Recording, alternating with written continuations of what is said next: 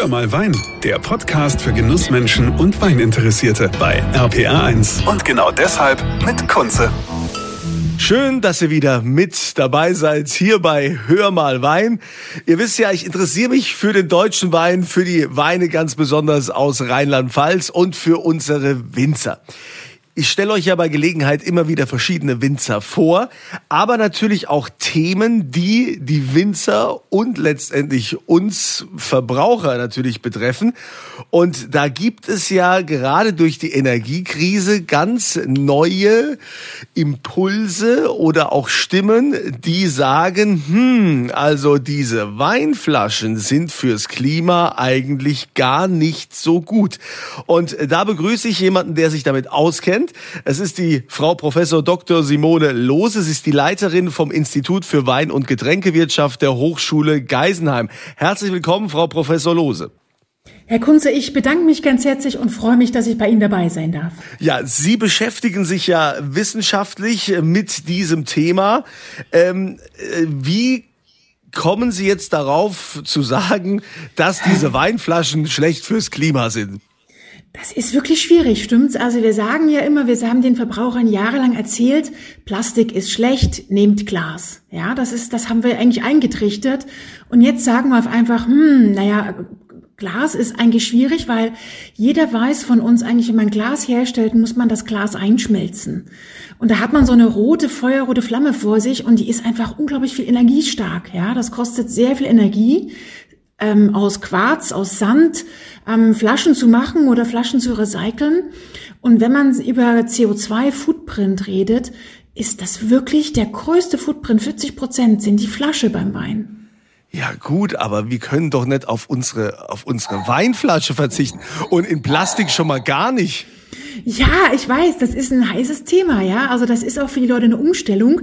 Man muss aber auch sagen, ja, die Weinflasche, die kommt halt aus dem 17. Jahrhundert.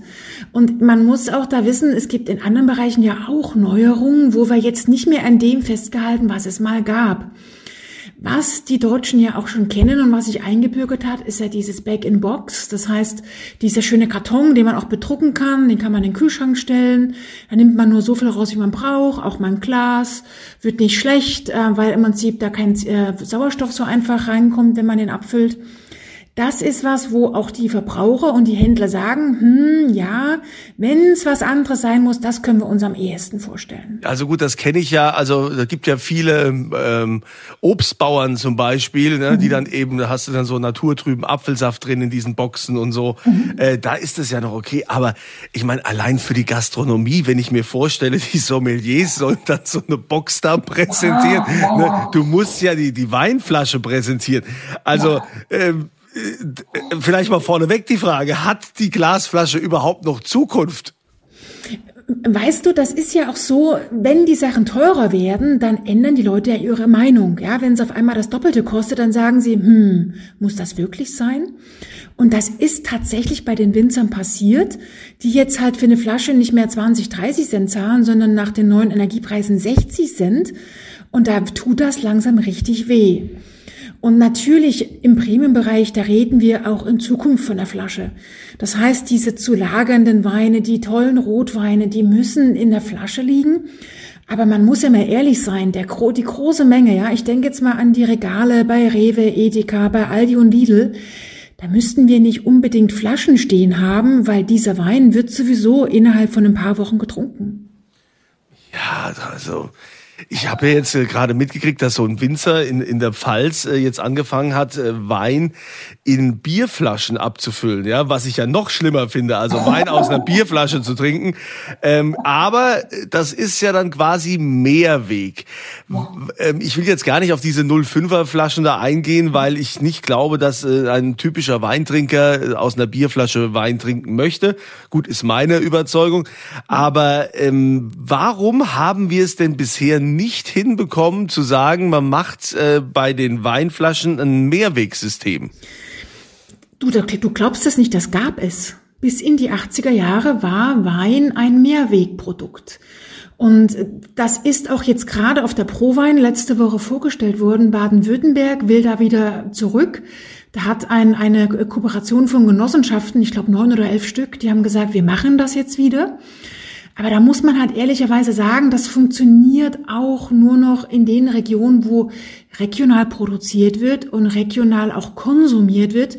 Weil stell dir mal vor, du hast eine Mehrwegflasche in Bremen und dann musst du die in die Pfalz zurückfahren. Ja, das, das ist einfach ähm, sehr viel Aufwand, dieses Mehrweg gut einzusammeln, zu sortieren und zurückzubringen. Und das funktioniert bei den Brauereien ja auch deswegen, weil die sich auf eine Standardflasche geeinigt haben, die meisten jedenfalls, und die dann sagen, na ja, wir haben ja eigentlich überall irgendwo eine Brauerei und dann brauchen wir das nicht sonst wie weit fahren. Hm, also, aber wäre es vielleicht irgendwie, dass man sagt, äh, dass die Winzer sich einig werden und sagen, na ja, wir machen äh, eine standardisierte Weinflasche, wohl eher nicht, ne? Ja, das ist eine gute Frage, ja. Ich meine, Winzer und sich einig werden, das ist, das ist nicht so einfach. Ähm, und dazu ist es ja auch so, es gibt ja die braune Flasche beim Bier, ja. Wenn wir über Wein reden, bräuchten wir mindestens schon mal eine weiße, eine grüne und eine braune Flasche, weil so ein schöner rosa Rosé aus einer braunen Flasche, das wirkt ja gar nicht, ja. Ähm, aber tatsächlich ist es so, es gibt hunderte von Flaschenformen und verschiedenen Gravierungen und allen möglichen Sachen. Aber auch da glaube ich so ein bisschen, dass die Menschen zur Vernunft kommen, wenn es halt echt teuer wird. Und dass man dann vielleicht auch sagt, ähm, ja, wenn es sich wirklich für uns auch auszahlt, dann gehen wir vielleicht auf, auf fünf oder sechs Grundformen zurück und die nehmen wir halt dann. Aber ist das nicht auch dann ein riesen Reinigungsaufwand? Also dann müsste ja quasi jeder Winzer auch irgendwie so eine so eine Reinigungsstraße ähm, bei sich aufbauen oder wird man das irgendwie outsourcen, dass dann jemand irgendwie gespülte Flaschen da anliefert? Das würde man outsourcen. Das ist also auch das, was die in Baden-Württemberg da machen, haben die wirklich eine große Spülanlage, die gibt es schon seit Jahren, die wird jetzt wieder verwendet. Und äh, auch das wird nicht jeder für sich alleine machen, sondern da gibt es Dienstleister, die das im Prinzip anbieten. Und da gibt es auch Berechnungen, die sagen, wenn man so eine Flasche mindestens vier, fünf Mal nutzt, dann lohnt sich das. Dann kann man die spülen, dann, dann lohnt sich auch die Fahrerei.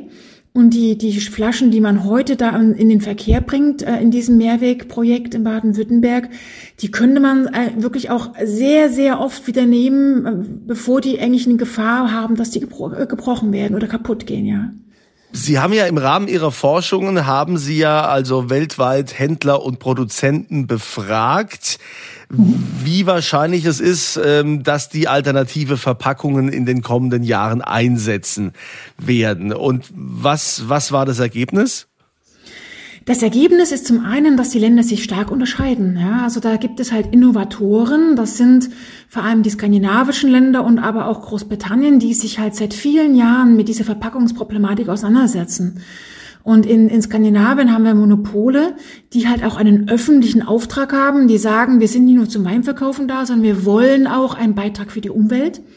Und die treiben das echt voran. Also die haben eine Agenda, wo die sagen, bis 2030 wollen wir klimaneutral sein und da ist die Verpackung äh, wirklich, ich sag mal, ähm, der, der, der große in der Mitte vom Raum, über den wir nicht sprechen, der aber wichtig ist, ja. Also das ist der wichtigste Hebel überhaupt. Und die sind sehr offen. Es ist jetzt vielleicht für uns Deutsche nicht ganz erstaunlich, dass wir in der letzten Gruppe sind von den sehr skeptischen Ländern. Ähm, auch Österreich und Schweiz ist das ähnlich, ja, äh, und andere sind in der Mitte, aber ähm, da ist viel Skepsis da. Ja gut, ich meine, man weiß ja normalerweise im Supermarkt, ne, die, die Weine, die da im Tetrapack irgendwo so ganz unten stehen, ja. das ist irgendeine Plörre, also die... Das ja, das ist aber schade, ja, das ist falsch gelernt. Da ja. ist man ja schon so geprimed, ja, dass ja, man das, äh, das so sieht. Ähm, aber also mich macht das persönlich fertig, zu wissen, dass, die, dass die Weinflasche da vor, vor dem Aus steht. Ne? Ich meine, man hat sich ja nicht umsonst irgendwelche Weinkühlschränke angeschafft und, äh, und äh, zu Hause quasi äh, entsprechende Lagermöglichkeiten. Und ich finde, so eine Flasche, das, das hat, hat einfach was.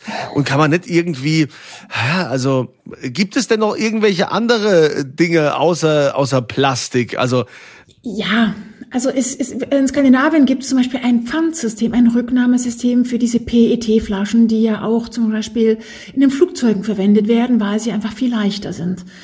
Ähm, es gibt jetzt auch eine ganz große Neuerung, die wurde auf der Prowein auch gezeigt. Das ist faktisch eine Papierflasche, die wird halb gefaltet und da drin ist so ein Liner wie im Back-in-Box, wo im Prinzip das von außen fast wie eine Flasche aussieht und innen ist es im Prinzip halt, dass nichts rauslaufen kann, ja. Ähm, auch sowas ist dann eben möglich oder Es ist aus recyceltem PET, äh, eine so wie so ein Flachmann, ähm, der auch für den Transport und die Verpackung sehr effizient ist. Die, die Briten fahren da ziemlich drauf ab. Also da ist einiges im Umlauf. Aber ich glaube, ähm, Kunze, wenn wir uns mal richtig überlegen, ähm, das, was man im Aldi und im Lidl und im Rewe, im Edeka kauft, das legen die Leute doch nicht in den Weinkühlschrank. Ja, das trinken die so nebenbei weg. Ja. Und wenn wir über dieses Volumen sprechen, wenn wir sagen, da fangen wir mal an, ja, da können wir echt eine Änderung erreichen. Und im Premium-Bereich können wir dann immer noch sagen, dass wir da erstmal bei Glas bleiben. Gut, es gab ja auch früher schon immer den klassischen Fasswein, wo man dann gesagt hat, na ja, auf den großen Volksfesten und Dingen hat man die Sachen eben dann in äh, Kanister oder sonst wie ab, abgefüllt. Das muss ja, muss ja nicht in der Flasche sein. Absolut. Und das ist auch eine Lösung für die Gastronomie, wo man diese Keks hat. Also das sind faktisch wie so, wie so kleine Bierfässer, wo man das in größeren Einheiten hat. Also ich glaube einfach, wir Deutschen müssen da ein bisschen offener sein, dass es eben nicht nur das eine ist, sondern dass es verschiedene Varianten gibt und dass wir uns dran gewöhnen. Also als Kind gab es bei uns nur Milch in der, in der Glasflasche und das findest du heute fast kaum noch. Und ich glaube, wir finden es nicht komisch, dass eine Milch in einer Tetrapackung kommt, ja. Also ich glaube, wir brauchen da Zeit, um ein bisschen umzudenken. Das stimmt. Ja, also ich werde viel Zeit brauchen, äh, um zu aber, ich habe ja Gott sei Dank noch so viel Weinflaschen bei mir im Keller, die werden noch bis zu meinem Lebensende reichen. Also sollte das, sollte sich das irgendwie umstellen. Also dann ähm, danke für den Einblick, Frau Professor Dr. Simone Lose, die Leiterin vom Institut für Wein- und Getränkewirtschaft der Hochschule Geisenheim, für diesen interessanten Einblick, äh, Gedanken, wie in Zukunft vielleicht der Wein abgefüllt sein wird, in welchen Verpackungsformen. Es bleibt spannend. Mir ist die Flasche noch am liebsten, äh, hat man ja, glaube ich, auch so ein bisschen raushören können. und, und, Unbedingt. Und ich, ich hoffe, dass vielleicht noch irgendeiner da um die Ecke kommt, irgendein Forscher, Professor oder sonst, sonst äh, ein Verrückter, der in irgendeiner Form da ein Patent anmeldet mit einer Sache, die uns jetzt noch gar nicht klar ist und wir es alle dann am Ende lieben werden. Vielen Dank, Frau Professor. Es war mir eine große Freude. Gerne wieder. Bis bald. Tschüss. Und euch wünsche ich wie immer eine schöne Zeit, eine tolle Woche und keine vollen Flaschen, sondern ich wünsche euch wie immer volle Gläser. Das war Hör mal Wein, der Podcast für Genussmenschen und Weininteressierte mit Kunze auf rpa1.de und überall, wo es Podcasts gibt.